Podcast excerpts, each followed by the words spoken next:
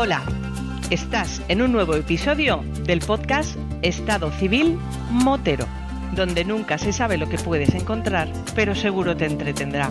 Así que ponte cómodo, ponte cómoda y disfruta de este episodio.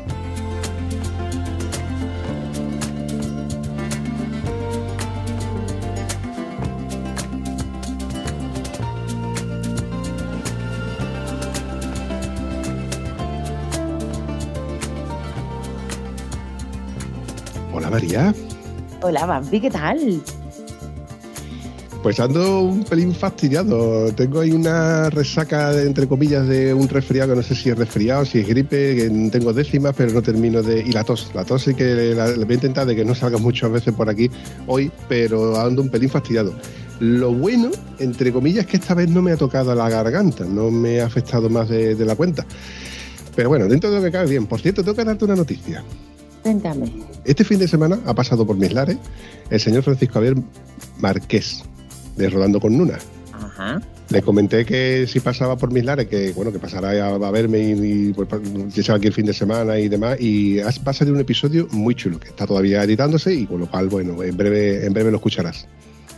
Genial. Pero bueno, ¿qué hacemos tú y yo grabando un nuevo episodio? Por cierto, que ya hacía tiempo que tú y yo no grabamos. Me he fijado en, en el timeline de, de las conversaciones que tenemos a través de Skype y ya hacía tiempo que tú y yo no, no, no entablábamos conversación, ¿eh? Que te he abandonado por otro, como te dejo tirar. Como, Mira, yo, a mí eso no me pilla de, de asombro. El, el partevela, de hecho, hasta me llama moterillo en O sea, que ya es que me, me da hasta igual. Además, yo sé que cuando tú me abandonas es por otro en concentraciones invernales. Sí, que hemos tenido un mes de enero que no hemos parado. El primer fin de semana nos fuimos a Portugal, en lo que, bueno, donde se hacía antiguamente la de esquimos. Y un grupito nuevo que ha salido este año. No me pregunte el nombre porque no me acuerdo. Es algo de Wonderful, no sé qué, no me acuerdo. Yo como siempre. Luego fuimos a la leyenda, eh, luego fuimos a Motauros, pero subir y bajar. Y la última alarde ya vuelve. O sea, no hemos parado el mes de enero. Ahí el ardilla vuelve, que quiero recordar de que tú has estado con un buen amigo nuestro, nuestro Miquel, Es correcto.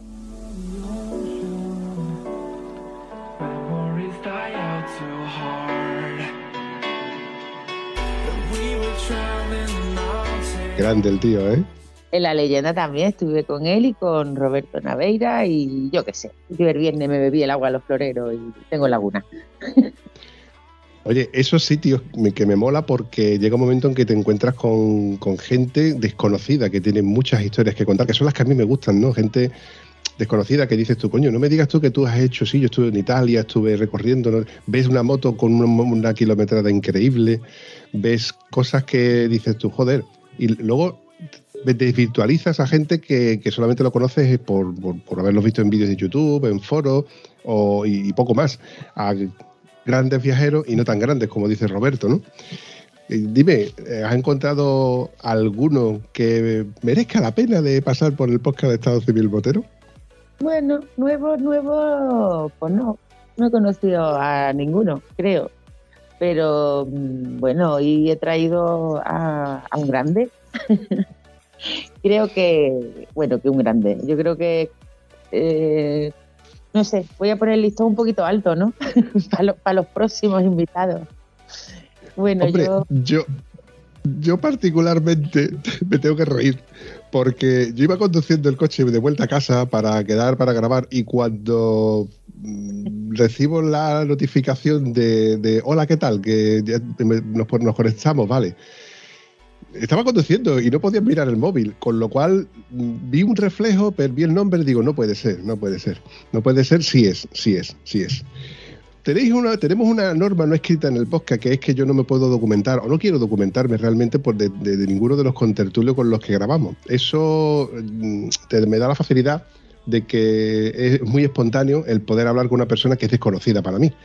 Pero en este caso no es desconocida ni para mí ni para nadie. Al menos alguien que sepa algo de, motos o que sepa algo de, viajes en moto. Y en este caso le voy a dar paso sin más dilación al señor Gustavo Cuervo. Buenas noches, Gustavo. Buenas noches y buenas noches a todos los que nos escuchan. Un placer estar con vosotros. Y buenas, Gustavo, ¿qué tal? Buenas noches a todos y ya os digo, un placer estar con todos vosotros y nada, para lo que queráis. Gustavo, la primera pregunta que suelo hacerle a todo el mundo para, para que nos, nos situemos, ¿tú físicamente dónde te encuentras? Pues yo me encuentro en el mejor sitio del mundo para mí, que es mi casa en la Sierra del Guadarrama, cerquita del pueblo de Navacerrada, en, en la provincia de Madrid, en la Sierra. Eh, para mí el mejor lugar del mundo, con mucha diferencia, ¿eh? Porque es mi casa. Muy bien dicho, muy bien dicho. Eh, a ver, Gustavo, mm, reconozco que me siento abrumado porque para, para quien no, no sepa quién es Gustavo, que dudo mucho que no lo sepa nadie, para mí Gustavo es eh, el referente de los viajes en moto, o al menos de quien nos dio a conocer los viajes en moto como tal.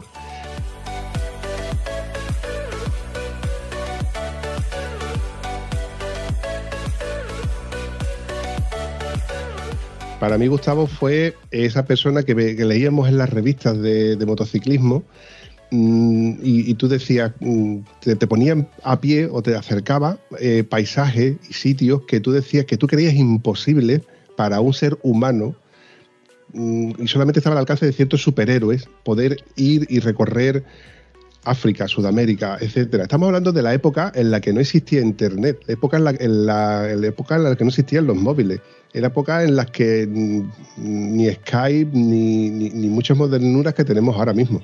Tú has tenido la suerte y el privilegio, entre comillas, de haber sufrido y haber disfrutado del pre-internet y luego el post-internet, que para bien o para mal, eh, yo creo que, eso te habrá dado también una sabiduría y, una, y un badaje y haber conocido a tanta gente y a tantos entornos tan diferentes en, el antes y el después y el durante de toda esta de, de toda esta modernidad, ¿no? Esta, porque yo, a ver, yo creo que la pregunta, o yo creo, que el principio de, toda esta conversación me gustaría que fuera con, con, con con qué moto te consideraste tú ya motero. Bueno, pues la verdad es que yo me he considerado motero, que antes no se llamaba así. Eh, una época en la que se llamaba motar por influencia de los franceses y antes pues éramos motoristas, ¿no? Eh, lo que pasa es que la palabra motorista quizás se haya quedado más asociada a los motoristas de la Dirección General de Tráfico, ¿no?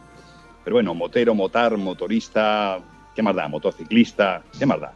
Yo me considero así pues desde el principio. En mi familia todo el mundo era muy motorista. Mi padre fue el que nos transmitió la, la afición a todos los hermanos y, y bueno, yo la verdad es que no recuerdo cuando empecé a montar en moto porque era muy pequeñito y no, desde que tengo uso de razón, pues yo llevaba una moto con, con cambios, ¿no? Entonces, pues, pues yo creo que desde entonces me considero lo que sea, motero, mo- motorista, motoviajero, en fin. Afortunadamente hay muchas acepciones y todas muy válidas y cada una para, para una cosa, ¿no? O sea, no tengo un principio de decir, bueno, pues, pues me inicié con 14 años o con 18 o con 23, ¿no? Yo creo que me inicié desde siempre. En mi casa, ya os digo, siempre ha habido motos y siempre yo creo que las habrá.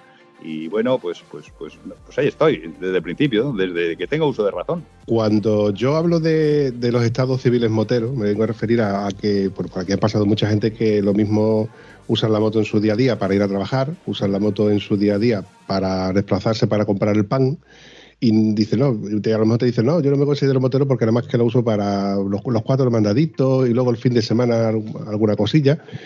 Está el típico motero que nada más que la usa el fin de semana para sus salidas de, tomar café y volver. O, como siempre hemos visto, lo- lo- los grandes viajeros, ¿no? Ahora que tan de moda está esto de las trail adv- adventure con maletas y, accesorios que te, te ayudan a equipar la moto y a gastarte el dinero como si no costara. Y al, menos pintonas sí que son. Yo he conocido el Gustavo Cuervo en el que iba con sin alforja, sin, sin maletas prácticamente, ibas con, con- con lo que podías llevar encima. O sea, que tú has conocido el yo me lo quiso, yo me lo como, aquí está el, primo Palomo intentando de arreglar una avería en medio del desierto, buscando entre, en- entre poblados, eh, buscándote la vida, que eso hoy por hoy es inviable. Hoy tú te planteas hacer un viaje por Sudáfrica, es que siempre tengo África asociada a Gustavo. Y lo primero que dices, no, tengo que llevar un GPS, un localizador por si me pasa algo, asistencia en carretera internacional, vacunas. Eso es, eh, eso es la época en la que tú circulabas, eso no existía, eso era impensable. Bueno, impensable, ojalá, ¿no? A lo mejor. Pero que, ahí tú te echabas para adelante y que y Dios proveerá. Pues sí, efectivamente, era una época muy diferente, sobre todo a nivel tecnológico, ¿no? Eh, ni las motos eran los que hay ahora, antes había que ser mecánico también para irte de viaje, o sea, te tenías que saber desmontar la moto entera, pues hasta el cigüeñal, si hacía falta en mitad de las arenas del desierto.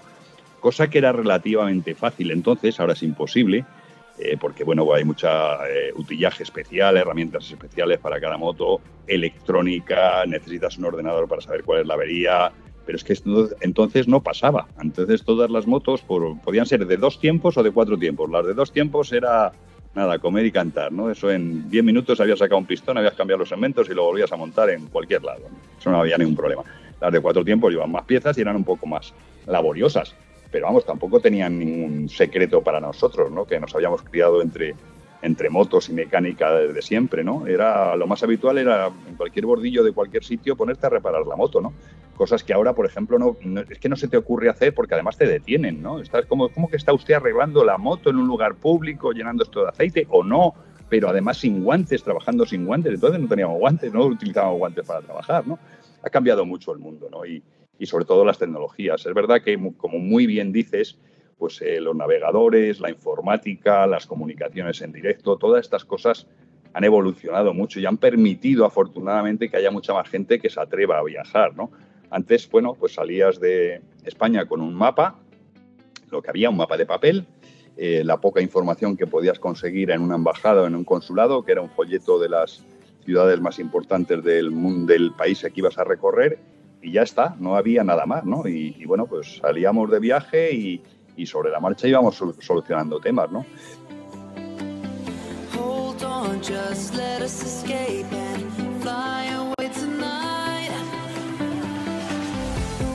Eh, para que veáis cómo cambian los tiempos, yo os suelo contar una anécdota, es que salimos en un viaje, mi mujer y yo, hacia Egipto, atravesando toda Europa, eh, Yugoslavia, que entonces era un solo país, eh, embarcamos en el Pireo, en Grecia, Alejandría, y seguimos hasta Asuán y luego vuelta y tal. Total, que llevábamos unos 10 días de viaje y dijimos, hombre, pues habrá que llamar a casa, ¿no? Habrá que, que decir que seguimos bien y estas cosas, ¿no? Claro, entonces no, aquello del teléfono móvil no era ni de ciencia ficción. El único que lo podía tener era el agente 007 este en el zapatófono, ¿no? El resto era ciencia ficción, ¿no? Entonces, bueno, la solución era la que utilizábamos siempre, ir a un hotel de lujo, al mejor hotel de lujo que pudiéramos encontrar, en, en este caso en el Cairo, y pedir una conferencia. Entonces se llamaba así. Entonces así lo hicimos, fuimos al hotel, eh, pedimos una conferencia, le dimos el número, todo correcto, está muy bien, muy bien, bueno, listo, pues ya está. Pues bueno, pues vengan ustedes dentro de dos días y le ponemos la conferencia. Esto era así porque eh, es que no había otra manera. ¿Por qué? Pues porque desde el Cairo tenían que llamar, pues no sé, a Alejandría, poner la clavija. De, Alejandría tenía que llamar al Pireo, poner la otra clavija. Y entonces te daban una fecha y una hora para que todas esas clavijas estuvieran puestos y tú pudieras tener una llamada telefónica en conferencia que costaban un dineral a España, ¿no? Esto era lo único que había. Bueno, y, con eso se vivía y tampoco pasaba nada, ¿no? No pasaba absolutamente nada y éramos tan felices o más que ahora.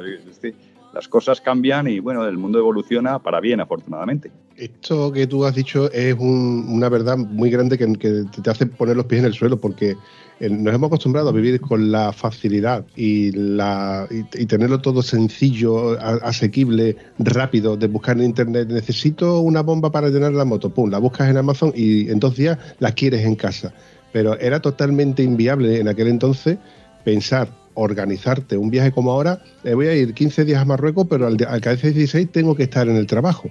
Entonces, garantizarte que tú vas a volver en un ferry con ciertos días y, demás, hoy por hoy se puede hacer, pero en aquel entonces tú ya tenías que ir predispuesto a, bueno, y que, no- que lo, lo que pueda ocurrir a la aventura, nunca mejor dicho, a la aventura. O sea, tú me has dicho antes de viajar con tu mujer. Eso ya también te- tenía, tenía ot- otro caché, porque yo, por, a ver, por aquel entonces, pocas parejas creo que yo que tuvieras con- conduciendo en moto. Efectivamente, yo viajaba con mi mujer, mi mujer de acompañante, de pasajero, lo que nunca, he- nunca me ha gustado la palabra paquete, que aunque está reconocida por la, incluso por la Real Academia de la Lengua, y es verdad que es otra acepción de la palabra paquete, yo la pregunta que hago es a cualquiera que se sube en la parte de atrás de una moto como pasajero, decirle, ¿tú te consideras un paquete? Y evidentemente todos dicen que no. Entonces, bueno, pues Yo prefiero utilizar la palabra copiloto, pasajero, acompañante, en fin, hay muchas, ¿no? Y, sí, viajaba con mi mujer y, y viajábamos por África, por el África de entonces, que, bueno, pues la parte musulmana era tan musulmana como ahora y la parte negra era tan negra como ahora, o sea que tampoco había mucha diferencia en ese sentido, ¿no?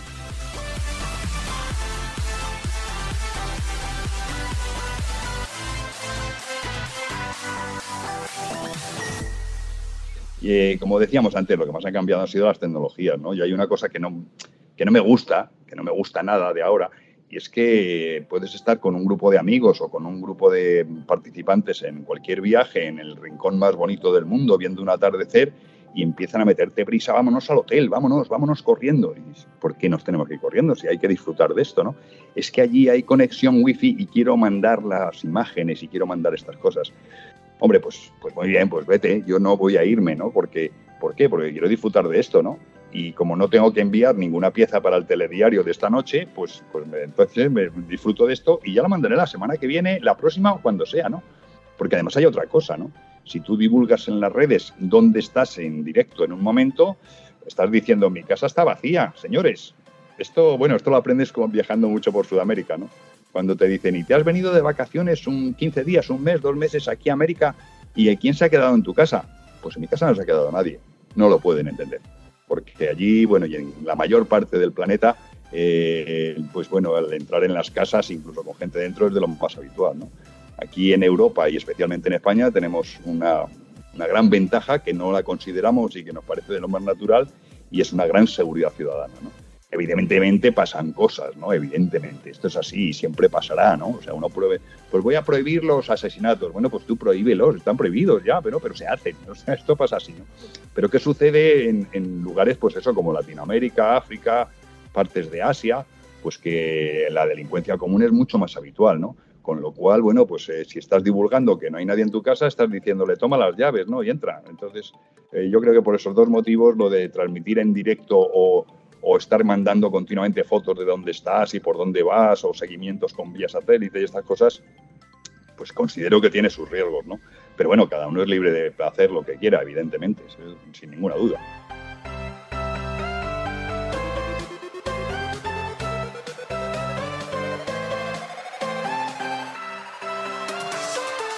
Gustavo, yo soy un, enamorado de la fotografía. No soy especialista, evidentemente, en la fotografía. Tengo varias cámaras fotográficas reflex.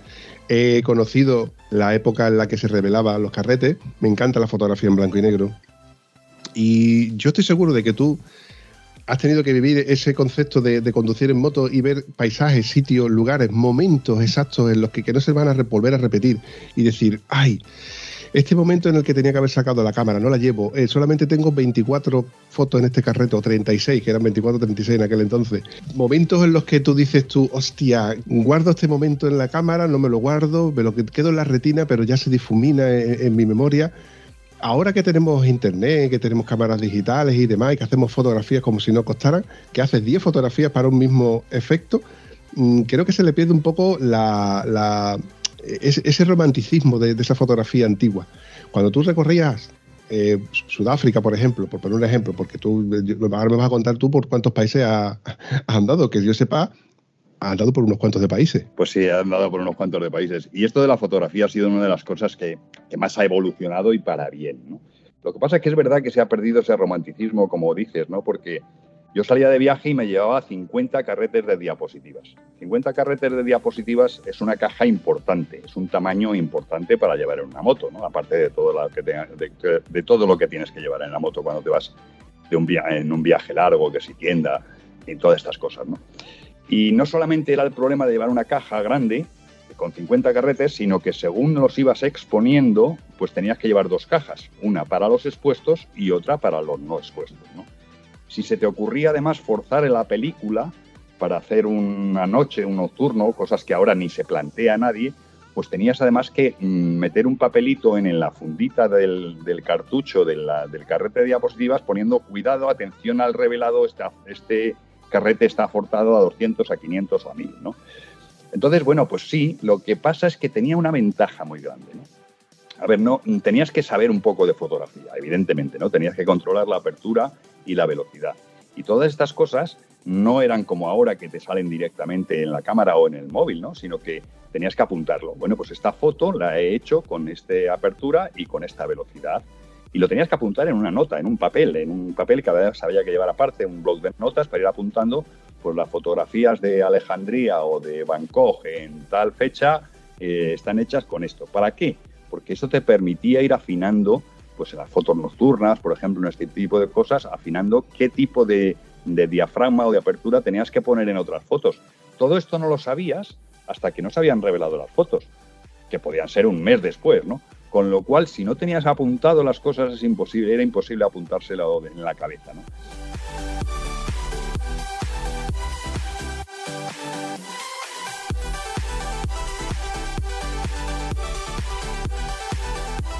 ¿Ventajas de aquello? Hombre, pues porque seleccionabas mucho la imagen. ¿no? Ahora, como muy bien dices, o como bien has dicho antes, eh, agarras la cámara, agarras el teléfono y haces 10 fotos de la misma cosa. Ya está. Ni te preocupas ni te molestas en mirar eh, qué, cualidades tiene esa foto, ¿no? Pero entonces no era así. Entonces seleccionabas muy bien cada, vez, cada disparo porque tenías un número limitado de disparos, con lo cual pues había que afinar mucho, ¿no? Y no sabías que te ibas a encontrar más adelante en el, a lo largo del viaje y ya no, ya no ibas a tener carretes, ¿no? Los carretes no se podían comprar en mitad del desierto del Gobi, eso estaba claro, ¿no? Entonces había que afinar mucho y aquello tenía una gran ventaja y es que te acordabas de todas las fotos. Yo ahora ya no, pero, pero en su momento, cuando antes de empezar las cámaras digitales, me acordaba de todas las imágenes que había hecho, que había tomado, porque les había dedicado atención antes de tomarlas, ¿no? Y entonces, pues no sé, tendré unas 50 o 60 mil diapositivas y yo creo que me acordaba prácticamente de todas, ¿no? Sabía dónde las había hecho y, luego con el notas incluso sabía hasta con qué diafragma había disparado, ¿no? Entonces, bueno, esto te ayudaba, bueno, a, fijar un poco más los sitios por los que pasabas, ¿no? Te acordabas mucho mejor porque recordabas la imagen, porque te costaba la imagen y porque le dedicabas un tiempo. Recuerdo además ese momento en el que tú, eh, que usa, el momento que usas el zoom, tienes que aguantar la respiración para en el momento exacto poder usar el disparador para que no se desenfoque, no haya ese pequeño movimiento que hay en la, en la cámara. Esas cosas hoy por hoy se han salvado con, con la tecnología, pero el, gustazo de, escuchar el disparo y el volver a cargar ese carrete son cosas que se han perdido. Eh, cuando tú recogías el carrete, que le dabas al botón que liberaba ese carrete para que volviera otra vez al rollo y tú enrollabas y decías, ya terminado este carrete, ahora por el siguiente. Preparabas el siguiente carrete, lo volvías a poner a cero todo y es que son cosas que se han perdido. A ver, para bien o para mal. Ahora hacemos fotos como si no costara y luego ya nos dedicaremos a retocarlas o a recortarlas y poco más creo que no son fotografías de mucho más calidad, porque en aquel entonces era como, como esa tarta que tú te preparas para ti, no es la tarta que tú preparas para otro. Como eso que tú haces para ti, no, queda igual que como lo haces para otro. Y bueno, tiene ese sabor, ese, momento que, es, que es indescriptible. Gustavo, eres una persona que, se te da muy bien hablar. Evidentemente, mm, me quedo abrumado a, todas tus palabras. Mm, yo, a mí me gustaría saber que de, por hecho de que tú eras escritor, ¿no? Habías escrito algún que otro libro. Bueno, sí, he escrito, yo creo que son seis hasta ahora y estoy ahora con el séptimo. Precisamente ahora tengo que, entregar esta misma primavera el, séptimo y, sí, siempre me ha gustado mucho escribir, siempre me ha gustado mucho escribir y, ha sido otra de las pasiones, ¿no? La verdad es que yo tengo muchas pasiones, ¿no? No sé si para bien o para mal, pero tengo muchas pasiones, ¿no? Eh, la moto, los viajes, los medios de comunicación. Y dentro de los medios de comunicación, pues, pues hago dos distinciones. ¿no? Una es eh, la escritura, que es una cosa reposada, sobre todo si se trata de escribir en un libro. No es lo mismo que escribir un blog, que lo escribes en un momento y ya está, no pasa nada más. Pero un libro es algo que va a permanecer, que va a quedar ahí para mucho tiempo. Entonces hay que dedicarle más atención y más cuidado y más mimo a cada frase, a cada contexto, a todas estas cosas. Pero aun con todo, mi medio preferido es sin duda la radio. ¿no? ¿Y por qué es la radio? Porque afortunadamente he tenido el privilegio de trabajar en todos los medios de comunicación, ¿no? en, prensa, en radio y en televisión, escritos, escuchados y en televisión. ¿no? En televisión, bueno, pues eh, otro de mis retos, ¿no? Eh, cuando empecé a, trabajar con televisión española, que nos llamaron, eh, me llamaron para, para cubrir la, Vuelta Ciclista España por primera vez en moto, porque antes se hacían en, en coches con el portón abierto, pero llegó un momento en que los eh, no se podían meter coches porque, claro, cuando hay un ataque importante de los corredores, pues agarraban al coche de la tele, lo pasaban, había discusiones, broncas, todo este tipo de cosas. Y la Federación Internacional de Ciclismo decidió que tendría que ser todo grabado desde motos, ¿no? Estamos hablando de los años 80.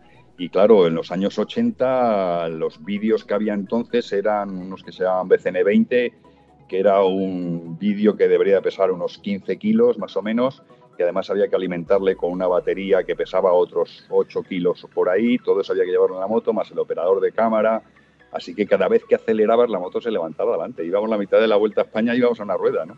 Porque era lo que había, ¿no? Era lo que había. Y bueno, eh, me propuse entonces decir, bueno, esto me gusta bastante, hice como 30 vueltas ciclistas a España y otras tantas a todas las comunidades, lo que me permitió, pues además de mis viajes para revistas y, y por hobby, conocer bastante bien España pero pensé que, que, es lo máximo que se puede llegar a esto, dónde me gustaría llegar, ¿no? Y evidentemente lo que me gustaría llegar fue a, era a los Juegos Olímpicos, ¿no? Y bueno, con mucho trabajo conseguí empezar en, Sydney 2000 con los primeros Juegos Olímpicos y desde entonces los he hecho todos hasta ahora. Eh, pues los últimos ya en, eh, han sido, ¿en dónde han sido? Ya es que los confundo. El último, ah, en Tokio, en Tokio. El último ha sido ya dirigiendo el equipo de motos de, para toda la televisión mundial, de, con un equipo de cinco seis motocicletas en los Juegos Olímpicos y Paralímpicos. Y la verdad es que es bastante emocionante, ¿no? Dentro de que es la televisión, es un medio que me gusta también, pero me gusta más la radio, ¿no? ¿Por qué me gusta más la radio? Porque la radio la puedes hacer en cualquier momento, en cualquier momento, en cualquier sitio, ¿no? Solamente actualmente lo único que necesitas es tener cobertura telefónica, ¿no? Yo recuerdo que con el primer teléfono móvil que funcionaba más o menos bien, hicimos una, una conexión desde el tren de Lhasa, el tren del cielo, el tren que va desde Pekín hasta Lhasa. Eh, pues eso, hablando, me llamaron desde Radio Nacional y estuvimos hablando y se oía el traqueteo del tren.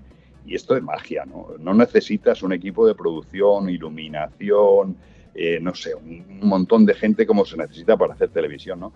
Porque hacer televisión, eh, algunos eh, menos expertos pensarán que es muy fácil, agarras un teléfono y ya está. Pues no es así, ¿no? Una, televisión buena es muy cara y es muy difícil de hacer y lleva mucho, mucho equipo, ¿no? Mucho equipo no solamente de operadores de cámara, de sonido, de luces, de producción, de, en fin, que es complicado, ¿no? Y es muy laborioso, ¿no? Sin embargo, la radio, pues actualmente con un solo teléfono y alguien con bien al otro lado en el estudio, en la central, donde pueda filtrar y, producir o postproducir un poco esa señal, pero a veces hasta sin, sin postproducción, ¿no? Directamente en algún suceso agarras el teléfono y puedes estar transmitiendo, ¿no? Estos los más beneficiados de todos estos avances en la tecnología de las comunicaciones y para mí el, el sector más eh, que más se ha aprovechado de ello y que más se ha beneficiado de ello son sin duda los reporteros de guerra, ¿no?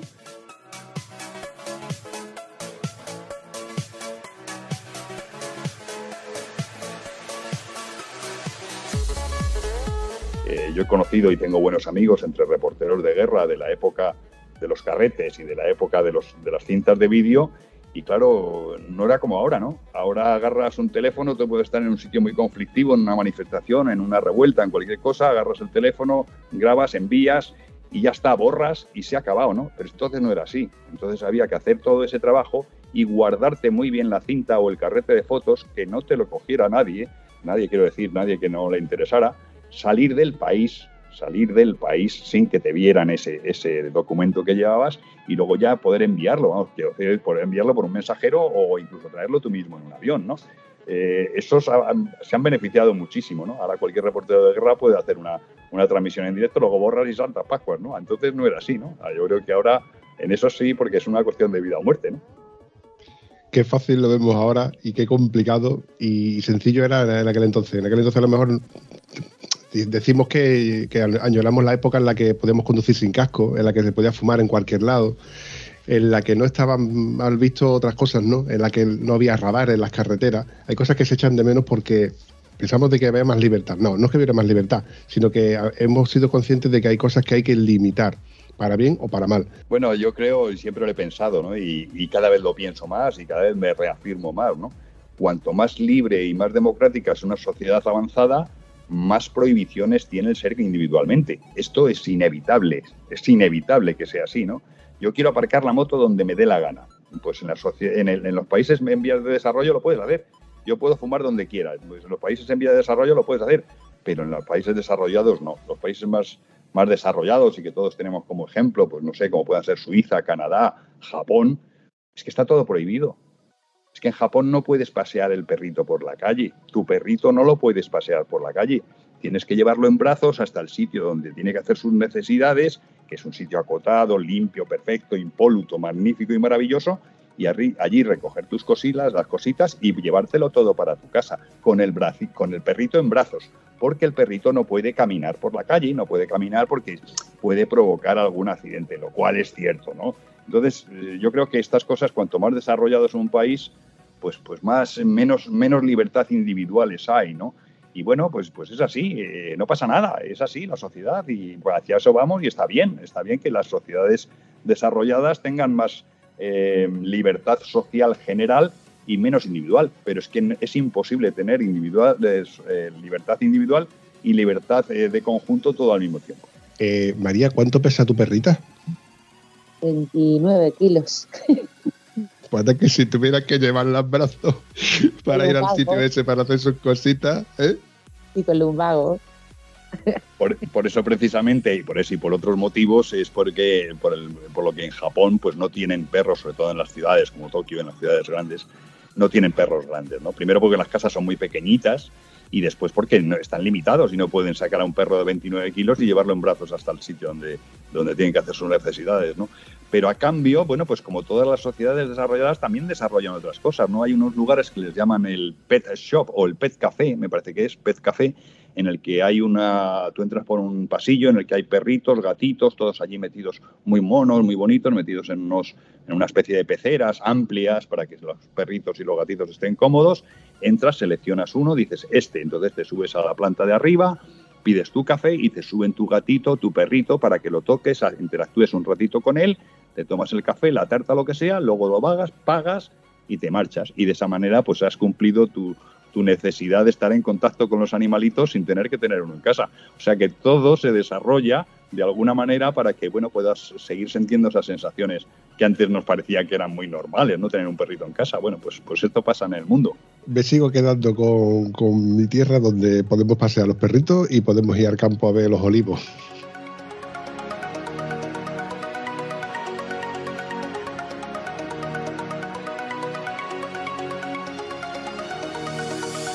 Volviendo al tema de, de las motos, en la parte en la que tú ya decides que quieres conducir moto y porque ahí, ahí las vertientes podrían haber sido muchas. Tú te podías haber derivado a la competición, a tener un taller, a, vi- a viajar como al final has conseguido viajar en moto.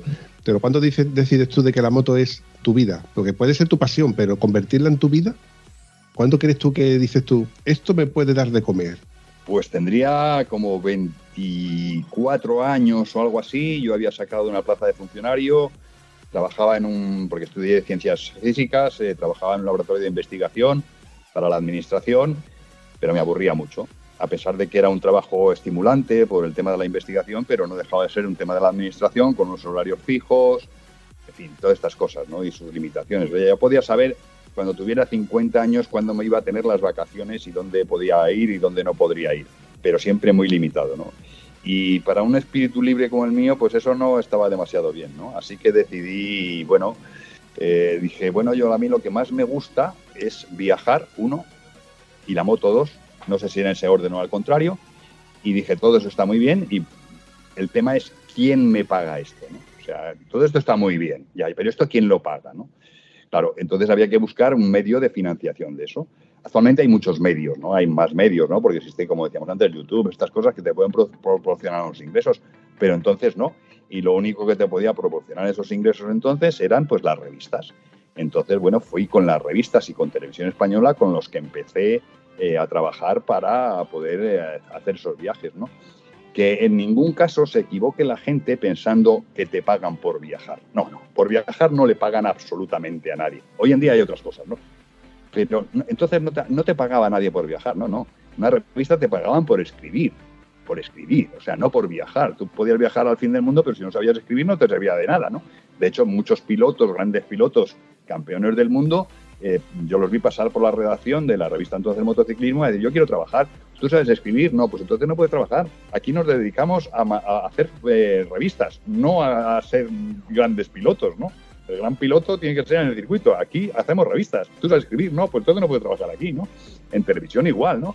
Aquí no te pagan por montar en moto en televisión, ¿no? Te pagan porque con la moto como herramienta eres capaz de estar en un sitio para, para captar unas imágenes que de otra manera, si no- con otro vehículo no se podrían hacer, ¿no? Que es el caso pues de las vueltas ciclistas, los maratones, este tipo de cosas, ¿no? Pero no te pagan por ir en moto, te pagan porque con una moto eres capaz de estar en un sitio para producir una imagen, ¿no?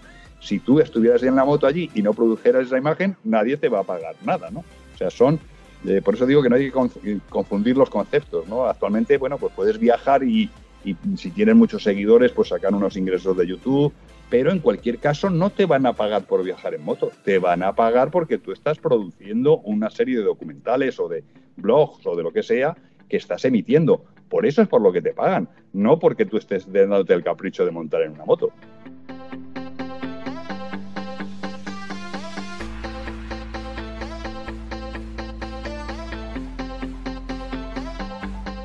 Lo has dicho tal y como es realmente, porque hay nosotros los que vivimos en el día a día, como quien dice, asociamos a que este, este vive de la moto, lo, pagan por viajar en moto, y no es así. Si tú eres capaz de plasmar tus vivencias y contarlas como son, entonces es por lo que podrás recibir tu, bueno, tu aportación, pero no, no te pagan por, por viajar en moto. Ya no lo digo en el caso tuyo, lo digo en el caso de muchos de youtubers que se creen que pueden vivir eh, paseándose en moto y cre- creando contenido, pero es como yo, crear contenido por crearlo, no. Lo que hay que hacer es plasmar las vivencias y, estimular a esa persona que lee o, ve eso para que luego mm, va- valga la pena. Sí, bueno, mira, eh, yo creo que hay un ejemplo muy demostrativo de cómo es esto, pero justamente al revés, ¿no? Julio Verne. Julio Verne no salió de Francia nunca, ¿no? Sin embargo, eh, hablaba de, de la Patagonia como si hubiera estado y lo estuviera viviendo, ¿no? Julio Verne, no le, nadie le pagó por viajar, no viajó, pero era capaz de transmitir algo y por eso, bueno, no le fue demasiado bien en la vida, ¿no? Porque entonces los escritores tampoco ganaban mucho dinero, ¿no? Pero es un ejemplo claro de lo que pasan, ¿no? Eh, justo del contrario. Yo soy capaz de transmitir un viaje escribiéndolo o narrándolo en, en la radio, sin imágenes, claro, y, contarlo muy bien y puedo estar en mi casa tranquilamente sentado. Pero si soy capaz de hacer eso, me van a pagar por eso, ¿no? O sea que, a ver, por pagar, por montar en moto, nada más que le pagan a los pilotos oficiales. Y a los pilotos oficiales dentro de la élite, ¿no? Y son gente muy, muy buena, ¿no? Y que tienen un periodo de vida, como todos los deportistas de élite, pues muy corto y un riesgo muy alto, ¿no? Entonces, bueno, eh, al resto de los humanos no nos paga nadie por montar en moto. Eso hay que tenerlo claro.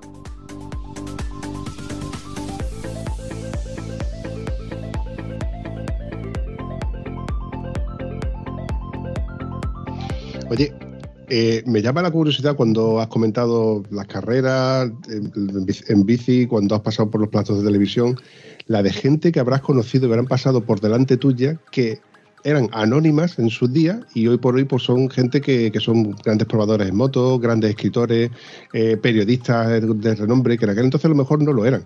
Y, te- y hoy por hoy dices tú, fuiste tú aquel día que yo, pues yo me he cruzado con este en tal sitio y ahora son gente que, bueno, que son gente que, que, que- bueno, que, que tú has estado en ese momento en el que tú eh, puedes decir, pues yo lo conocí cuando aún no era nadie. Y mira hoy por hoy quién es, pues yo qué sé, Alex Quivillé, Sito Pons o grandes probadores de moto en revistas que, para, nosotros realmente son anónimos porque no leemos esa parte donde abajo del todo pone eh, escrito y producido por, eh, en este caso, Gustavo Cuervo.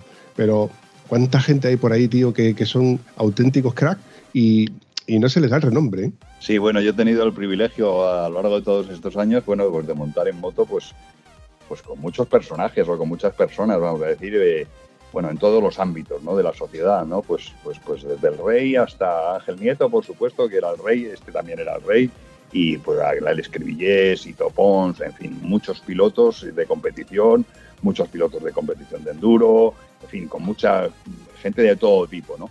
Con todos los que se han iniciado, o con casi todos los que se han iniciado en el mundo del viaje en moto, como bien dices, los he conocido cuando empezaban, ¿no? Y, y siempre he intentado ayudarles todo lo que pueda, ¿no? En- en- con mi información, con lo que con lo que dentro de mis pocos eh, conocimientos puedo ayudarles, siempre les he intentado ayudar, ¿no? Eh, pues, pues recuerdo a Charlie, por ejemplo, recuerdo a, a Agustín cuando empezó, en fin, a Emilio Scotto incluso, ¿no?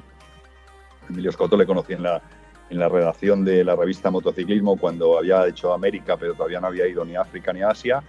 Y bueno, desde entonces nos conocimos y fíjate que lo, que es el mundo, ¿no? Porque, porque, bueno, Emilio siempre ha sido muy amigo mío desde entonces, ¿no? Pero, pero claro, entonces no era fácil mantener el contacto, ¿no? Él se iba a África y bueno, yo hablando dije, bueno, pues yo dentro de un par de años voy a ir a la India y bueno, pues a lo mejor yo estoy por allí, me decía Emilio y, y bueno, total, que andando, caminando por Nueva Delhi nos encontramos andando por la calle, ¿no? Una ciudad de 10 millones de personas, no había teléfonos móviles, no había teléfonos de ningún tipo y nos encontramos andando por la calle, ¿no? Luego hemos eh, viajado muchas veces juntos por China, por ah, Marruecos, por muchos sitios y bueno, pero el mundo era así, el mundo era así y bueno, eh, yo intentaba eh, transmitirle todo lo que mis conocimientos sobre África, que no la conocía, y él también me comunicó muchas cosas sobre América que yo conocía menos, ¿no? Así que bueno, yo creo que esto es un intercambio de información que es lo más valioso, ¿no? La información, eh, eh, bueno, eh, todo se comercializa, pero en este caso la verdad es que ayudarnos entre nosotros no, no tenía por qué tener precio.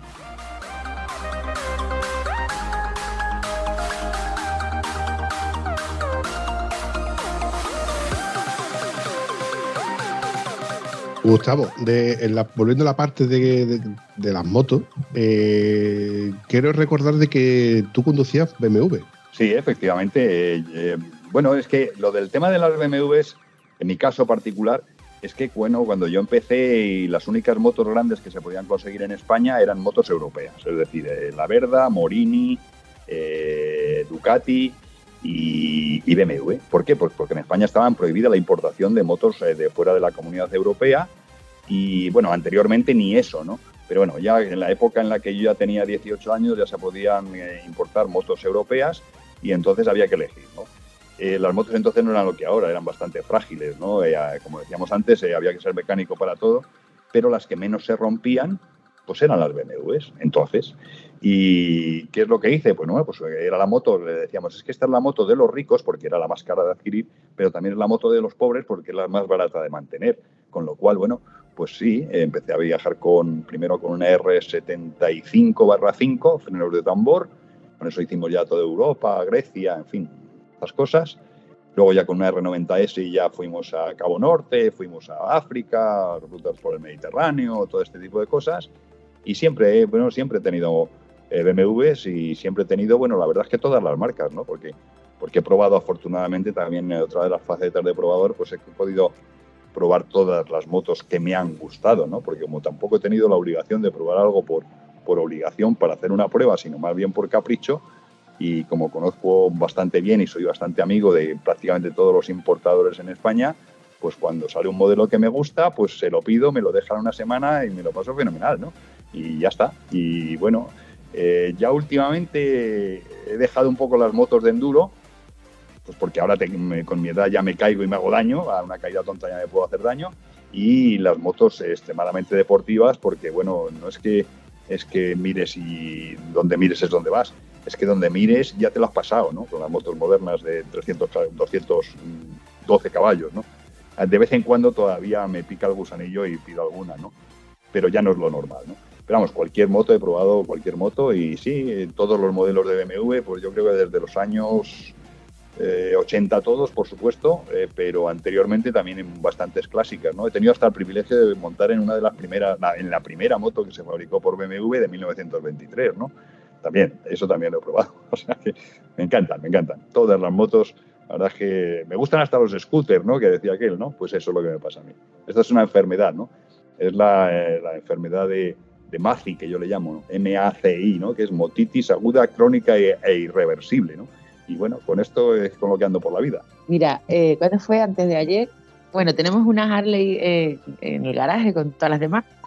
Y le digo al dueño de la, de la moto, ¿no? De la Harley, a nuestro amigo Paco. Digo, uy, ahora voy a gastar una broma en Facebook. La pongo y digo que tengo una Harley. De hecho, la he puesto, tú la has visto, le has dado un me gusta. y todo el mundo diciéndome cosas, que si no llego al, que me sobran piernas, que tal, que si... Y me dice una, cuidado que esto engancha. Le digo, a mí me engancha todo lo que tenga rueda y queme combustible. pues y Gustavo igual, ¿no? Con el tema moto. Sí, bueno, es es que es verdad que afortunadamente hay mucha variedad de motos y hay para todos los gustos y todas las clases. Y yo lo que no entiendo mucho es por qué unos se radicalizan mucho con las deportivas, otros con las de trail aventureras, otros con las Harley, ¿no?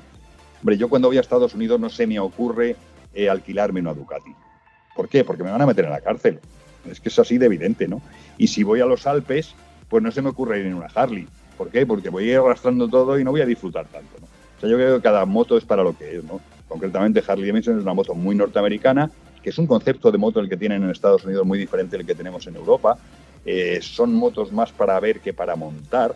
De hecho, ves las grandes custom estas y dices, pero si es que eso es que eso no se puede mover, es que eso no se inclina, ¿no? Pero y no hace falta, si eso no es para inclinar ni para tomar curvas, eso es para ir a la cafetería de al lado, que hay 500 metros, sacar el trapo y ponerte a limpiar. Y es su cultura y es su forma de entender la, motocicleta. Y no pasa nada. Y hasta que no vas allí, yo por lo menos hasta que no fui allí la primera vez, pues no lo entendía, ¿no? Porque- pero hasta ahora sí que lo entiendo, ¿no? Son motos bonitas, motos en las que te gusta, pues ahora le pongo unos flecos, ahora le cambio el asiento, ahora le pongo otro faro, ahora se lo quito, ahora... Y es otra manera de entender eh, el, el motociclismo, ¿no? Tan válido como el nuestro de carreras que, bueno, afortunadamente ya se pasó en España esa época un poco, la de ir eh, por las carreteras como unos salvajes, ¿no? Y bueno, esa época afortunadamente se pasó, nos costó muchos disgustos a muchos y, no, personalmente no, pero afortunadamente, bueno, desgraciadamente, pues amigos sí, evidentemente. Y, y esa época se pasó y ahora estamos en una época que va a durar, que es la época del viajero en moto, va a durar tiempo eh, por una serie de circunstancias, por lo que decíamos antes de, de esa sensación de libertad, porque ya no hace falta correr, ya no hace falta todas estas cosas, y sí viajar lejos, ¿no? Y conocer, ¿no? El viaje es otra forma de conocer otras culturas y a ti mismo, ¿no? Entonces, bueno, por eso, con el crecimiento de este boom tan grande que ha habido del turismo en moto, pues fue cuando hace unos años decidimos establecer los premios mototurismo, pues para premiar o incentivar a esas personas, entidades, motoclubs, eh, fabricantes que más hacían por el mototurismo, ¿no? Y por eso eh, creamos eh, los premios mototurismo. El año pasado fue la primera edición. Este año 2023, el de 17 de junio, tenemos la segunda edición en, en Teruel, en la Ruta del Silencio. ¿Y por qué en la Ruta del Silencio? Pues porque han sido, fueron los ganadores el año anterior de, de la Ruta Nacional, que está limitada a entidades públicas que, que fomenten el turismo en moto y eh, la Ruta del Silencio lo había hecho también, también que bueno, los 127 personas del jurado que votaron fueron los que votaron en gran mayoría la Ruta del Silencio y por eso este año llevaremos la gala allí el 27 de junio con muchas más novedades y con unas categorías más. Ahí hemos puesto dos categorías más, como es uno es la actividad solidaria, porque claro, la actividad solidaria no podía competir en iniciativa normal con todos los demás, ¿no? Porque pues no puedes competir con una, una iniciativa de un gran fabricante con una iniciativa de una persona que lo que está haciendo es un viaje solidario para recaudar fondos, ¿no?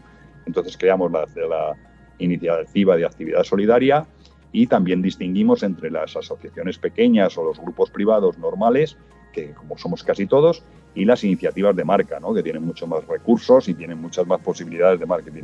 Así que bueno, este año queremos hacer unos premios eh, mucho mejores que los del año pasado y ya veremos, ya veremos, suponemos que saldrá muy bien. El entorno es fantástico, la ruta del silencio es una maravilla y allí estaremos en el verano.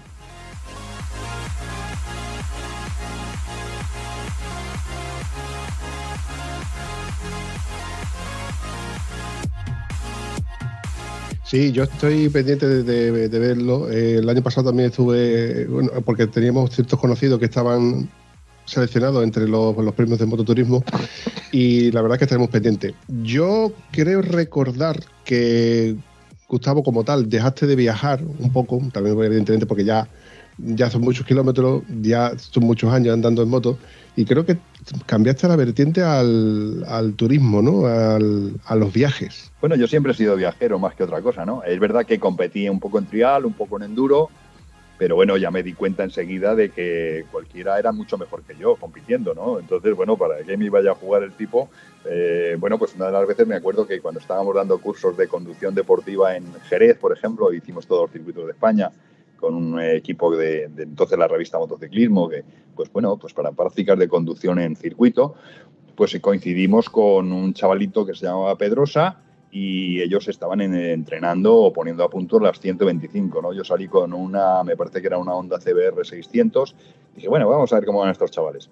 Bueno, como cuando de- llevábamos dos vueltas ya me sacaban vuelta y media, dije, pero ¿a dónde voy yo, no? O sea, si es que no, no puede ser, ¿no? Y son gente muy buena, son gente fantástica, por eso han llegado donde están, ¿no? Y, y sí, que yo competía y, bueno, competí, no mucho, pero competí.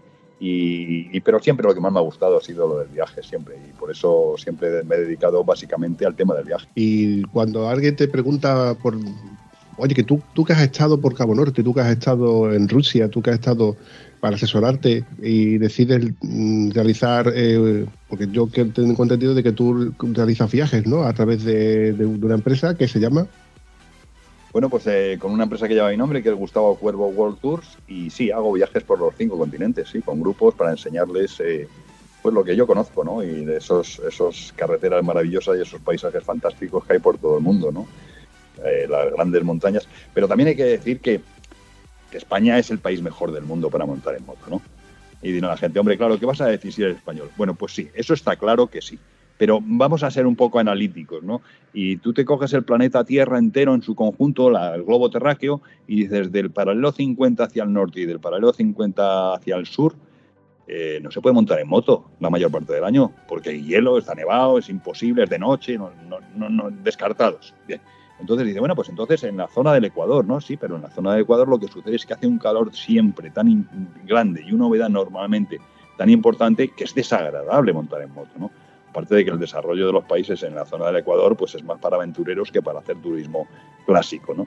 Entonces vas descartando y te quedas con unas franjas pequeñas en el mundo y la franja norte, porque en la franja sur apenas hay países, Argentina solamente, en la franja norte pues está Europa y Estados Unidos, ¿no? Y bueno, entonces dice, bueno, y dentro de Europa vamos a ver los países que tienen pasión por la moto.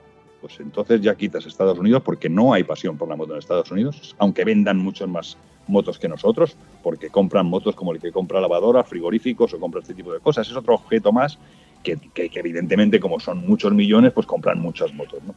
Pero no hay una pasión como la hay en Europa, ¿no? Y dentro de Europa, ¿dónde hay pasión por la moto? Pues básicamente en España, Italia, un poco en Francia y un poco menos en Alemania, ¿no? Bueno, y de todos esos países, en cuáles hay montañas en todas partes, una red de carreteras fantástica que comunica a todos los pueblos, montañas por todas partes, cultura gastronómica, historia, arte, en fin, todo lo que puedas encontrar en España, folclore de todo tipo y todo muy cerquita. O sea, todo muy cerquita. O sea, en Estados Unidos para hacer del Cañón del Colorado hasta, no sé, el lago de, de arriba del Salt Lake, pues te tienes que meter dos días de viaje, ¿no? Aquí vivas en donde vivas de España, en un día te has atravesado la diagonal más grande, que es desde Gerona hasta Huelva, o desde Gerona hasta, hasta mm, Vigo, y has pasado por siete ecosistemas, 14 comunidades, tres pu- 30.000 pueblos diferentes, con 20.000 comidas distintas, y todo eso en nada de tiempo, ¿no? Climas, en España se puede montar todo el año, ¿no? Hombre, no- a nadie se le ocurre ir a montar en Pirineos en pleno enero, ¿no? Que también esto se puede hacer, ¿eh? También se puede hacer, que no es lo suyo, pero para eso está Andalucía, que está aquí al lado también, ¿no? Y en Andalucía, pues no te vas en verano, te vas a Pirineos. O sea, todo esto lo podemos hacer en un país que además ama la moto, ¿no? En, en- en España no hace falta que le expliques a una persona mayor o a una señora de pueblo lo que es una moto, porque está harta y porque convive con ellas, porque España ha sido un país de moto de siempre, ¿no? Cosa que no sucede en otras partes del mundo, ¿no? Eh, se asustan una moto, en fin, no sé, te vinculan a otro tipo de cosas, ¿no? Pero aquí en España es el mejor país del mundo, sin ninguna duda, eso, vamos, y lo defiendo con datos.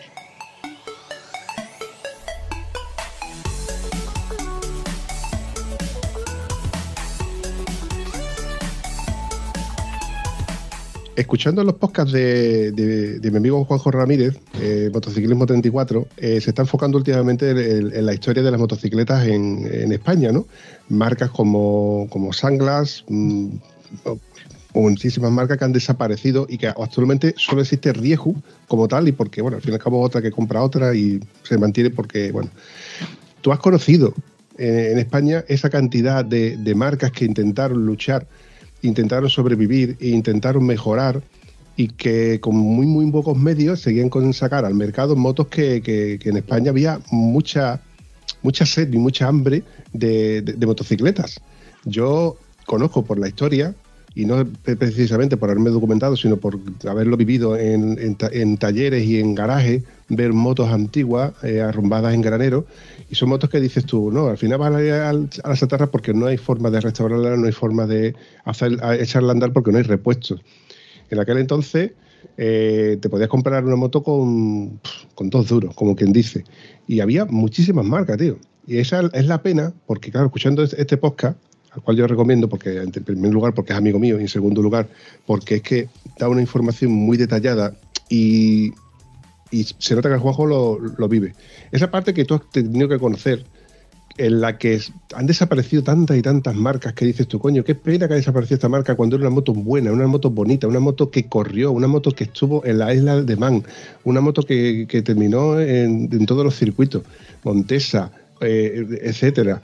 Es una pena, tío. Y, la verdad es que yo, yo entiendo que eso es otra de las cosas que yo decía, que tú has estado en el momento exacto en el cual todavía no existían los viajes o los grandes viajeros, o no se conocían como tal, eh, conociste a grandes pilotos que como Ángel Nieto eh, y has conocido grandes marcas como por ejemplo Montesa, como he dicho antes, o las Anglas, y han desaparecido. Y la verdad es que ser testigo de- de todo esto, de todo esto es para ponerte un altar, Gustavo. No es que suene a peloteo lo que te estoy diciendo, pero es que tú has vivido y has convivido con toda esta historia que para otros es solamente historia como tal y la tenemos que revivir a través de, bueno, documentos fotográficos documentos sonoros como en el caso de Juanjo Ramírez.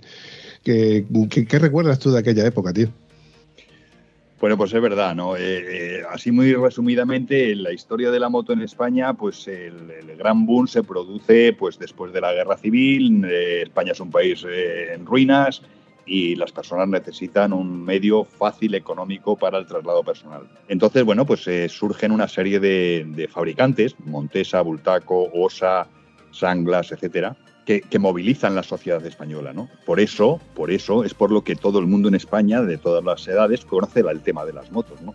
Eso pasó en Europa, ¿no? Europa sucedió exactamente lo mismo, es un paralelismo después de la Segunda Guerra Mundial, Europa devastada, eh, necesita la gente de transporte personal y qué mejor que una motocicleta, que es un medio económico, más o menos fiable, y bueno, pues a partir de entonces se desarrolla. No, la gente no tenía capacidad, ni los fabricantes todavía tenían capacidad para fabricar automóviles, con lo cual la moto era el, el- medio de transporte. Eso degeneró o generó pues las competiciones, el desarrollo de la industria motociclista, etcétera, ¿no? ¿Qué pasó en España en la época ya de los años 80, 70 y 80? Pues que estas fábricas españolas de motores de dos tiempos, motores sencillos, fáciles de fabricar, sin mucho costo, pues llegaron a ser las número uno en todo el planeta, ¿no? En Estados Unidos tener una Montesa, una Bultaco de enduro o de motocross era fantástico, era lo mejor que había entonces, ¿no? Pero bueno, las motos en España estaban eh, protegidas, la industria estaba protegida de la importación de motocicletas japonesas que ya empezaban a despuntar para proteger esa España, eh, esa industria española, ¿no? Pero eso tuvo una fecha de caducidad y llegó la fecha de caducidad y los fabricantes no fueron capaces de adaptarse para o crecer o tener, bueno, por una serie de circunstancias, el desarrollo para fabricar motocicletas grandes de dos tiempos, ¿no? Con lo cual, pues con el tiempo esas- esos fabricantes pues fueron desapareciendo y solamente quedó Montesa porque se alió con Honda o Honda compró Montesa y solamente la mantiene para las motos de trial como marca, pero las demás desaparecieron, desaparecieron pues, bueno, pues por una pura evolución, ¿no?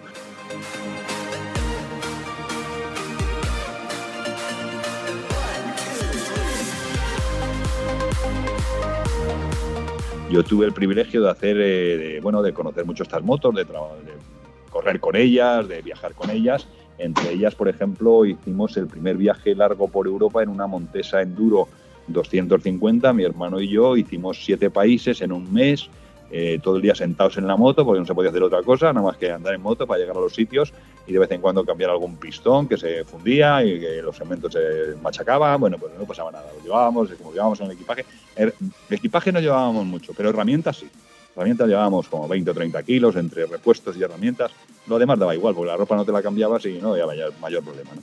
Pero hicimos eh, España, Francia, Italia, Suiza, eh, Bélgica, Alemania, Bélgica, Holanda, Luxemburgo, Gran Bretaña eh, y regreso por Andorra, España. ¿no? Eh, hicimos siete países en un mes, en el año 70 y poco, y nos lo pasamos muy bien. Cuando nos preguntaban, ¿habéis estado en París? Sí que habéis visto la Torre Eiffel y qué más, nada más. ¿Habéis estado en Roma? Sí que habéis visto la Fontana de Trevi, ¿qué más? Nada más. Bueno, entonces ¿a qué habéis ido de viaje? A montar en moto. Y fue así, o sea, fue un viaje de unos 7.000 kilómetros en el que nos pasábamos todo el día sentados en la moto. Para nuestra suerte y legado de nuestros hijos y de nuestros nietos y de aquellos que quieran saber un poco de la historia, eh, existen los museos y en esas concentraciones, como por ejemplo hace dos fines de semana que hubo aquí en Rota, donde hay gente que aún sigue exponiendo sus motos gratuitamente para que podamos ver motos y sepamos un poco de la historia de, o, y pongamos imagen y, con, y contexto de esas cosas que, por ejemplo, escuchamos en, los podcasts, ¿no? Cuando hablamos de, por ejemplo, de esa bultaco, etcétera. Ver, por ejemplo, una Pus Cobra, que yo la he conocido en un concesionario y eso era una moto ya moderna en aquel entonces, eso hoy es inviable como no sea que vayas a un museo o la veas expuesto en un, en un evento de este tipo. Y es cuando la ves hoy, que ya algunos que pelamos un poquito más de cana, que las ves y te quedas embobado, mm, te, te regocijas dándole vueltas a viviéndola y, y admirándola, y luego ves al lado una montesa, y ves al lado una osa, y ves una vespa, y dices tú, joder, macho. Y esto, y, y, se, vivía de otra manera.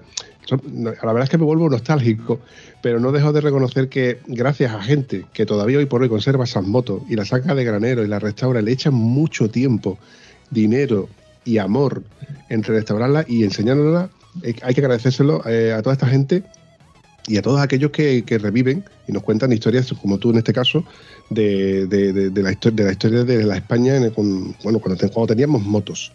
Nosotros tenemos una, una cota, la 25. Y mira, bueno, ahora es como del Ikea, ¿no? Porque está ahí toda desmontada. No somos capaces de encontrar el neumático. Hemos mirado hasta en bicicleta y no, no hay forma. Pero bueno, ahí la tenemos. Y luego la Guzzi Hispania nos la han pedido para exponerla en, un, en una concentración de un MC que hay por aquí por Cáceres, Dragon creo que se llama. Y bueno, pues se la dejaremos, total. En este tema lo que sí quiero recomendar encarecidamente a todo el que le guste estas eh, las motocicletas antiguas o clásicas que no deje de visitar el Museo de la Moto Made, in Spain en Alcalá de Henares. El motivo es que están todos los modelos, prácticamente todos los modelos de todas las marcas históricas españolas. ¿no? Hay muchas incluso que yo no conocía, porque es que se da la circunstancia que en los años 50, en los años 40 y 50 en España llegó a haber 100, más de 120 fabricantes de motos, de marcas de motos. O sea, esto no lo sabe la gente, no, no es normal, pero era así, ¿no? O sea, no todo el mundo fabricaba los motores, había una serie de motores que eran los famosos Billers de, de, Gran Bretaña, que se importaba el motor, y el resto se hacía en España, o sea, se hacían los chasis, se hacían los depósitos, se hacían todo lo demás se hacía en España, y había por esa manera, de esa forma ciento, más de 120 marcas de, de motos en España, ¿no? Luego fue cuando quedaron las, las buenas, la Montesa, Ultaco, Osa, Sanglas, Vespa, Vespa que se fabricaba en Madrid y que con la cual un buen amigo pues hicieron la vuelta al mundo en 79 días, eh, Antonio Beciana, en la época de entonces. Y, fue porque salieron del cine de ver la vuelta al mundo en 80 días y dijeron, si los ingleses la hacen en 80, nosotros en 79, ¿no? ¿Y cómo lo hacemos? Pues con la Vespa que tenemos ahí en el garaje. Y así fue, ¿no? Y se fueron los dos en una Vespa, dieron una vuelta al mundo en los años 70, en el 73 me parece que fue, en 79 días. O sea que, bueno, que lo de los viajes siempre ha sido así.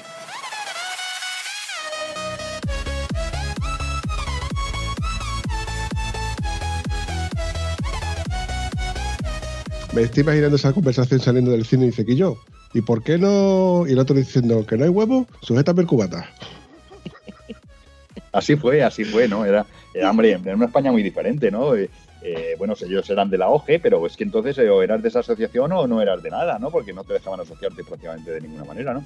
Y, bueno, pues, pues eh, fueron y, se llevaron, por supuesto, su chaqueta, su corbata y su camisa buena, los dos, por supuesto, los dos en la misma Vespa y en sus zapatos buenos. ¿Por qué? Porque había que ir a las embajadas y a los consulados españoles a hacer presencia de allí, presentarse y que desde allí, con buena voluntad, mandaron un telegrama diciendo que aquellos seguían vivos, ¿no? Eh, tener en cuenta que en esa época salías de Europa o incluso por gran parte de Europa y todo estaba sin asfaltar. No había carreteras, o sea, había caminos y dos personas en una Vespa por caminos dando una vuelta al mundo, pues con un traje de corbata, pues imagínate, ¿no? Pero lo hicieron, lo hicieron. A esos tíos sí que hay que, comer los huevos, nunca mejor dicho, porque no, no se le puede decir que no a un tío que ha recorrido el mundo en, en Vespa, porque que te diga hoy, hoy, hoy, por hoy un tío, ay, es que la BMW eh, hay que hacerle la revisión del cardan porque la porque si no por kilómetros me ha salido una lucecita de aquí. tira para adelante. Cómprate una Vespa y date la vuelta al mundo. Ya verás tú cómo al final se te quitan todas las tonterías. ¿Qué pasa frío? Frío en una Vespa, coño. Y calor, y calor. ¿eh? Y calor. Esos motores, como va- vas a poca velocidad, refrigeras poco. Pero bueno, volviendo al, al tema de la, del museo, del museo que está en Madrid, he oído hablar de él y lo tengo ahí pendiente mm, porque sé que hay mucha información, sé que hay muchas motos, hay historia muy valiosa, muchas historias detrás y me gustaría incluso que llegara a hablar con este hombre. Pero bueno, todo se andará. Ya te digo que como nostálgico que soy y cierto conocedor de, de la historia española en, en moto, mm, no puedo más que mm, intentar de acercarme a Madrid y yo estoy seguro de que es, de esos sitios que no los ves en un día. Tienes que darte para al, menos, un par de días para echarle un vistazo. Por lo que tengo entendido es tan grande que, que no te lo terminas, ¿eh?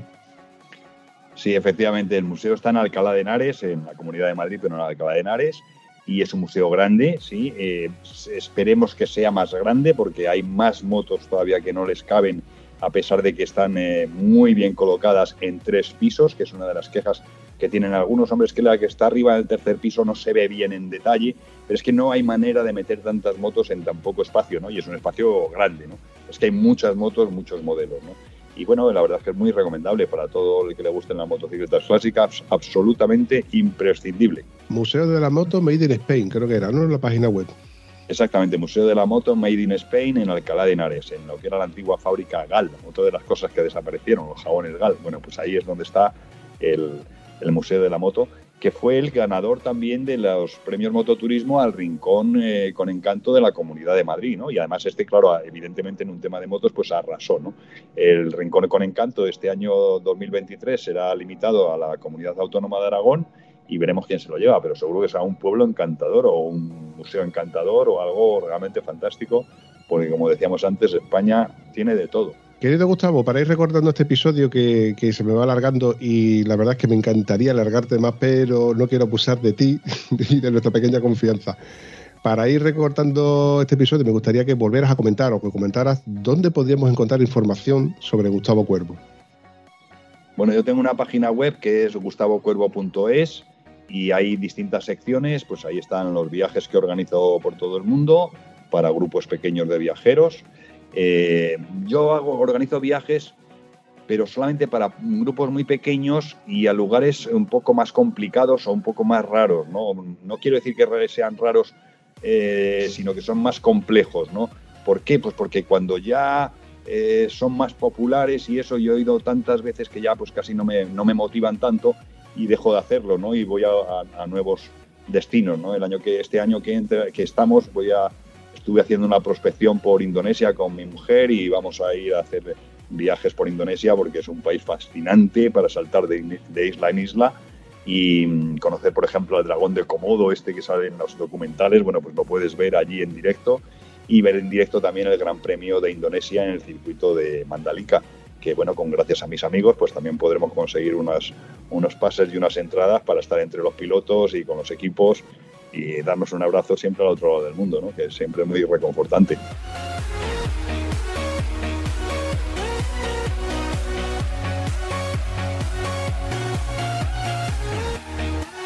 Hay rutas por España, hay pruebas de motos, hay noticias, en fin, hay un poco de todo.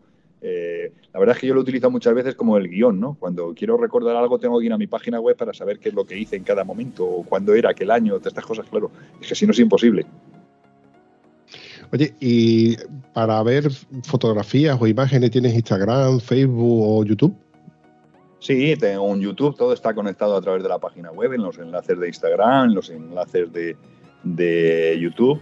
Y lo que utilizo menos quizás sea, bueno, seguro, lo que utilizo menos es el Twitter porque, porque la verdad me parece un, no sé cómo definirlo, pero como un estercolero donde se, están todos los odios, ¿no? Blanco, negro, pero si espérate que no te he dicho por qué es blanco, ¿no? Negro, negro, todo de blanco. O sea, no sé, cada, cada red social tiene sus ventajas y sus inconvenientes y Twitter para mí no es una, una red social que, que me interese. No, no, y además está de capa caída. Según tengo entendido, Mastodon le, le está pegando un, adelantamiento por la izquierda, nunca mejor dicho. Veremos lo que dura. Este señor del- de los Tesla creo que no ha hecho bien comprando, comprando Twitter. Aparte de que ya lo, lo- es lo que tú mismo acabas de comentar, es una red social que no es como una red social, es al fin y al cabo un sitio donde la gente va a discutir, a, a enseñar sus malos humos. En fin, pero bueno, esta sociedad en la que vivimos detrás de los teclados y detrás de los ordenadores, pues podemos hacer muchas cosas que, no somos capaces de hacer en la propia calle. Amigo Gustavo, para mí ha sido un placer, me va a dar pena despedirte, pero sé que todos y cada uno de nosotros tenemos cosas que hacer los domingos después de, grabar con el, con el Bumpy en el podcast de Estado Civil Motero. Así que hay una frase que normalmente suelo preguntarle a todos y cada uno de los, de los que pasan por aquí. ¿Qué tal te lo has pasado? Hombre, pues muy bien, ya como he dicho antes, todo lo que sea hablar por radio y hablar con amigos, pues mucho mejor, ¿no?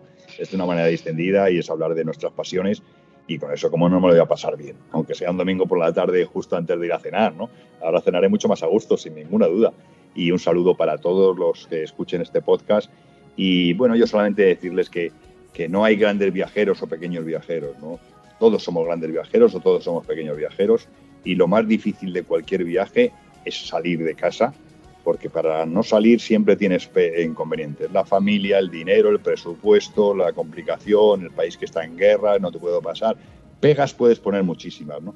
Pero una vez que sales, no tienes de más, más que tirar para adelante, ¿no? Y, y ya está, y te das cuenta de que todo ese mundo tan complejo que parece por los medios de comunicación, pues no lo es tanto, ¿no? Y la gente es buena, la inmensa mayoría de la gente es buena en la inmensa mayoría del planeta Tierra, ¿no? Y que te van a ayudar, ¿no? Sobre todo cuando ven a un motorista, mucho más si es una mujer, y, que, porque te, te notan indefenso, ¿no? Un, automovilista pues tiene mucha más defensa, sobre todo contra el clima, ¿no? Pero a un motorista le van a ayudar siempre, ¿no? Y yo les invito a todos a que, a que inicien ese viaje, ¿no? Sin presupuesto, sin presupuesto, no pasa nada, ya buscarás, ¿no? Y cuando se acabe, pues tendrás que dar la vuelta, pues tampoco pasa nada, ¿no? Y bueno, pues, pues, pues viajar en moto, que es la mejor manera de viajar, para mí, sin ninguna duda. ¿Qué te digo hoy, Vampi? Yo no puedo decir más que me quedé asombrado cuando vi el nombre de Gustavo en el membrete y ya cuando le- lo escuché hablar, antes de, de verle la imagen, dije, sí, es Gustavo, no me he equivocado. La verdad es que me quedé asombrado desde el primer momento y abrumado. Lo te lo he dicho antes al principio y te lo sigo dici- diciendo, Gustavo. Para mí es un placer increíble que pases por el podcast. Suena a peloteo y yo creo que realmente lo es, pero ya te digo que es de estas cosas que gracias al podcast, pues yo me encuentro muy recompensado. Esto es algo que normalmente hago gratis en mi casa, en mi rato, en tiempo libre, luego editando, pues hay veces que me pego hasta una semana editando todo y cada uno de los episodios, pero es la más de gratificante encontrarte a gente como tú cercana, que te cuentan sus vivencias en el día a día, e incluso en, en viajes anecdóticos o cosas que no te quieren, que no te, no te la plasman a lo mejor en un libro, pero que ya te digo, mm, engrandecen este tiempo de, de ocio que yo, que yo gasto eh, delante del ordenador. Agradecerte, María, que me hayas traído a Gustavo Así Cuervo. es, no le he tenido que rogar. no sé. si- No, no sé, no, pues mira, pues yo pensé de que te habrás tenido que engañar con algún condimento o algo. No, no. Yo le escribí a una amiga que tenemos en común, La gema de los reyes. Gema, y yo, ¿cómo se llama? Porra, y estaba con, el, con los reyes, pero yo decía, ¿y el nombre? Pues le escribo a Gema de, oye, Gema, que colaboro en el podcast y tal, no sé qué. Digo, estás en mi lista. Digo, y Gustavo también, como siempre está lía, y ahora con el tema este de los premios está siempre... Y le digo, si tú no puedes, pues escríbele a Gustavo a ver si él, sin problema. Toma el teléfono, que tal que cual. Vamos, yo sabía que Gustavo no iba a poner mucha pena. Lo he dicho, Gustavo. Un placer, te despido, te deseo mucha suerte y espero verte sin un, algún evento o alguna vez que yo vaya para, por arriba. Aunque aquí de Huelva lo tengo todo, lo tengo todo complicado. El, el cable mejor que te lo eche a ti, a ver si somos capaces de sacarte ya de casa y de que salgas de huelga un poquito. y no digas que eres un tieso, que ya lo sabemos. Soy un tieso. Soy un tieso. Bueno, yo para despedirme solamente quiero pedirte una cosa que te va a resultar muy fácil y que creo que debes de hacer. Presenta tu candidatura como medio de comunicación a los premios Mototurismo, porque, bueno, eh, no sé si ganarás o no, es difícil, la verdad es que es difícil, ¿no? Porque hay candidaturas muy buenas, pero como no ganas seguro es si no te presentas. Solamente hay que rellenar un pequeño formulario en la web, nada, tres líneas y ya está, y estás ahí en la candidatura y luego el jurado de 120, 30 o 150 personas votará y bueno, ganará el que ellos consideren más interesante o más oportuno. Así que espero tu candidatura Y bueno, nos veremos en la carretera o en una reunión, una concentración o cualquiera sabe. El mundo es muy pequeño. Gracias.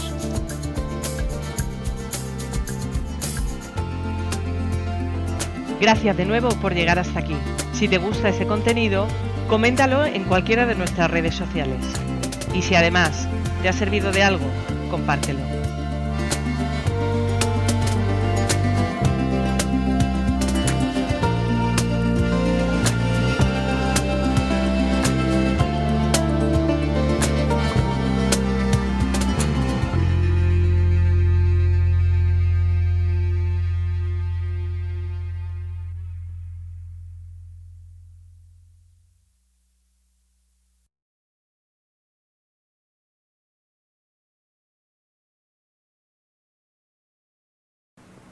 No se vayan todavía, una y más.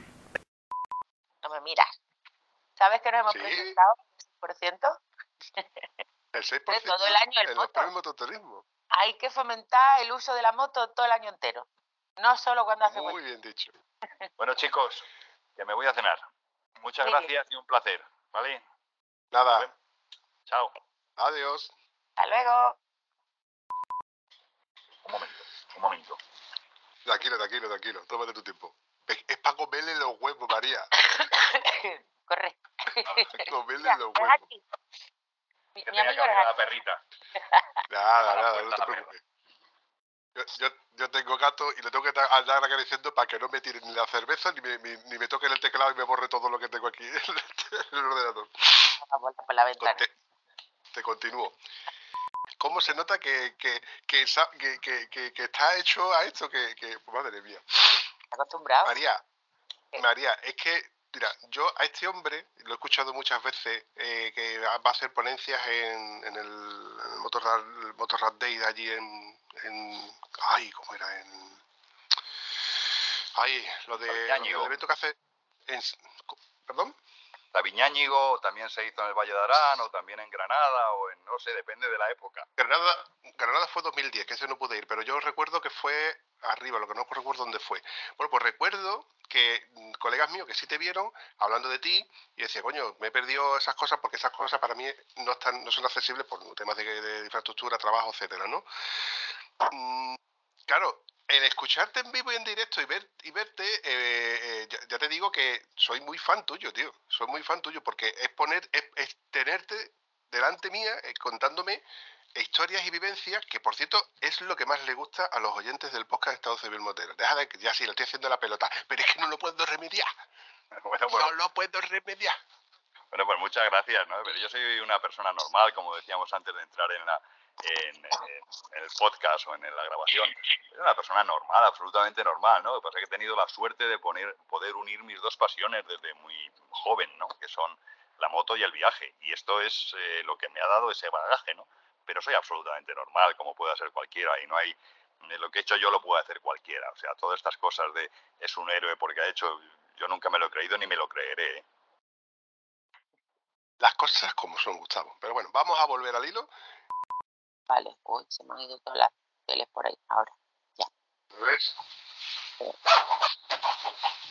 guapo está con su chaleco y su parche. Hola, Hola. Buenas tardes. Vamos, vamos, vamos, que tenemos muchas cosas que hacer. Vamos, vamos. Dale la cámara, Gustavo. Ah, sí, la cámara, sí. Eh, aquí. Buenas noches. Muy buena. Buenas noches, Gustavo. Cuando yo he visto Gustavo Javier Cuervo, digo, no me suena ni Gustavo ni Javier, pero solamente el apellido Cuervo, digo, toma ya. Esto es como beberse un, un Rioja con caché. no, hombre, no. Es una persona Me he quedado chico. todo el mundo. Te lo dije, ¿eh? Escúchame, tronco. Escúchame, tronco, que me, que me he quedado chico. Mira que yo he, he toreado en plazas, ¿no? Pero esto es esto es hablar con el mismísimo rey. Eh, No, ¿qué digo va, el de ¿Qué va, qué va, qué va, qué va? Eso de torear, te digo como lo de la gala de los premios esta. ¿Cómo que torear? Si yo soy vegana, eso no puede ser. Imagínate cómo está el tema. Escúchame, cabeza. Tú tienes caché, tío. Que tú, que, Bueno. no, escúchame. Te- te- para, para mí, que yo esté en este lado de, de- de la historia de, la- de las motos, cuando uno empieza a hablar o, es- escucha, bueno, no vamos, no, no vamos a montar tampoco mucho en polémica, o en dinámica.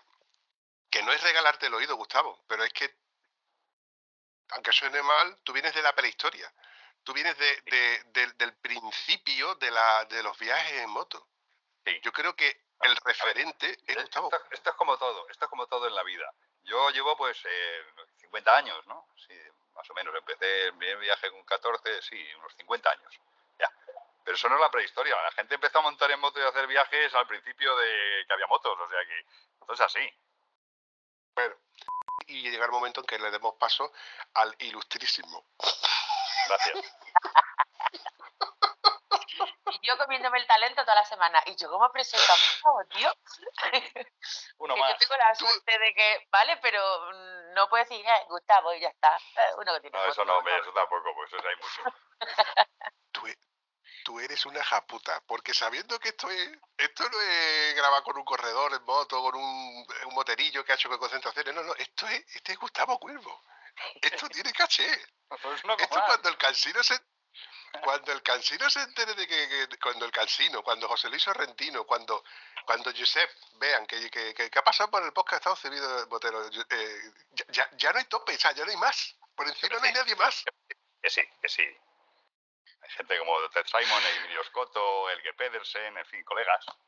Charlie Burman. Pero eso ya está no- eso, eso es tan inaccesible. A ti ha No, sido no fácil creas, localizar. Son, son gente que No va te creas, con ¿eh? nosotros, ¿eh? No te creas, ¿eh? Es, eso es todo, amigos.